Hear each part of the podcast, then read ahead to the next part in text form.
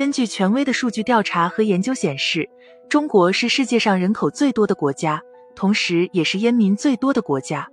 中国烟民总人数占据了全球吸烟者的三分之一左右。另外，在我国，超过十五岁以上的男性中，近百分之六十都有多年吸烟史。全球每年死于吸烟相关性疾病的人大约有五百万，其中有一百二十万都是中国人。世界卫生组织还曾预测称，中国将有一亿年轻人会因吸烟而过早死亡。关于香烟的伤害，想必大家都曾了解过，就连香烟盒子上都印有“吸烟有害健康”的字眼。香烟就是一类致癌物质，它含有多种致癌性极强的化学物，这其中包括了多环芳烃类、苯并芘、亚硝胺等。长期大量吸烟就是促发肺癌的最主要危险因素。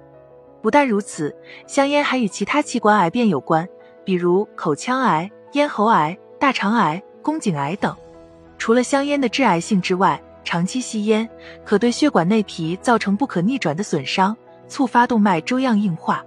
同时，香烟还会促使儿茶酚胺、血管紧张素、肾上腺素的大量分泌，导致血压升高、代谢紊乱。所以在临床看来，它还是促发心脑血管病的主要危险因素。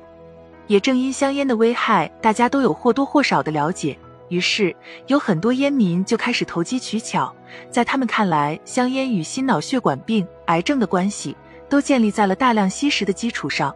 如果我每天只吸一支香烟，那不就等于不吸烟吗？那么问题来了，每天吸一支烟和不吸烟到底有没有区别呢？其实这个问题本身是没有任何意义的。一天一根烟和一根不抽有绝对本质的区别，因为一根烟都不抽，就是完全的不吸烟，彻底阻断了自己和烟草的关联。而一天吸一根烟，说穿了，无非就是吸烟。在临床看来，少量吸烟伤害小，只是烟民的妄想而已。有很多针对香烟的研究和调查都曾明确的表明，即便是烟民每天仅仅只是吸食了一支香烟，自身患心脑血管病的风险都会骤增。不但如此，只要香烟随着呼吸进入了呼吸循环系统，有害物质就会直接作用于呼吸道。就算是每日只吸一根烟，肺部损伤也依旧存在。而且，即便是未来成功戒烟之后，肺部功能也不能完全恢复到不吸烟之前的状态。在吸烟者成功戒烟之后，肺部的解剖结构依旧有异常，甚至是会持续数十年之久。用最通俗的话来说，无论是心脑血管还是肺部，只要你开始吸烟、接触烟草，无论吸烟量的多与少，都会对身体造成无法逆转的伤害。而且，女性吸烟的伤害远要比男性高得多，甚至有研究指出，每天吸一支烟。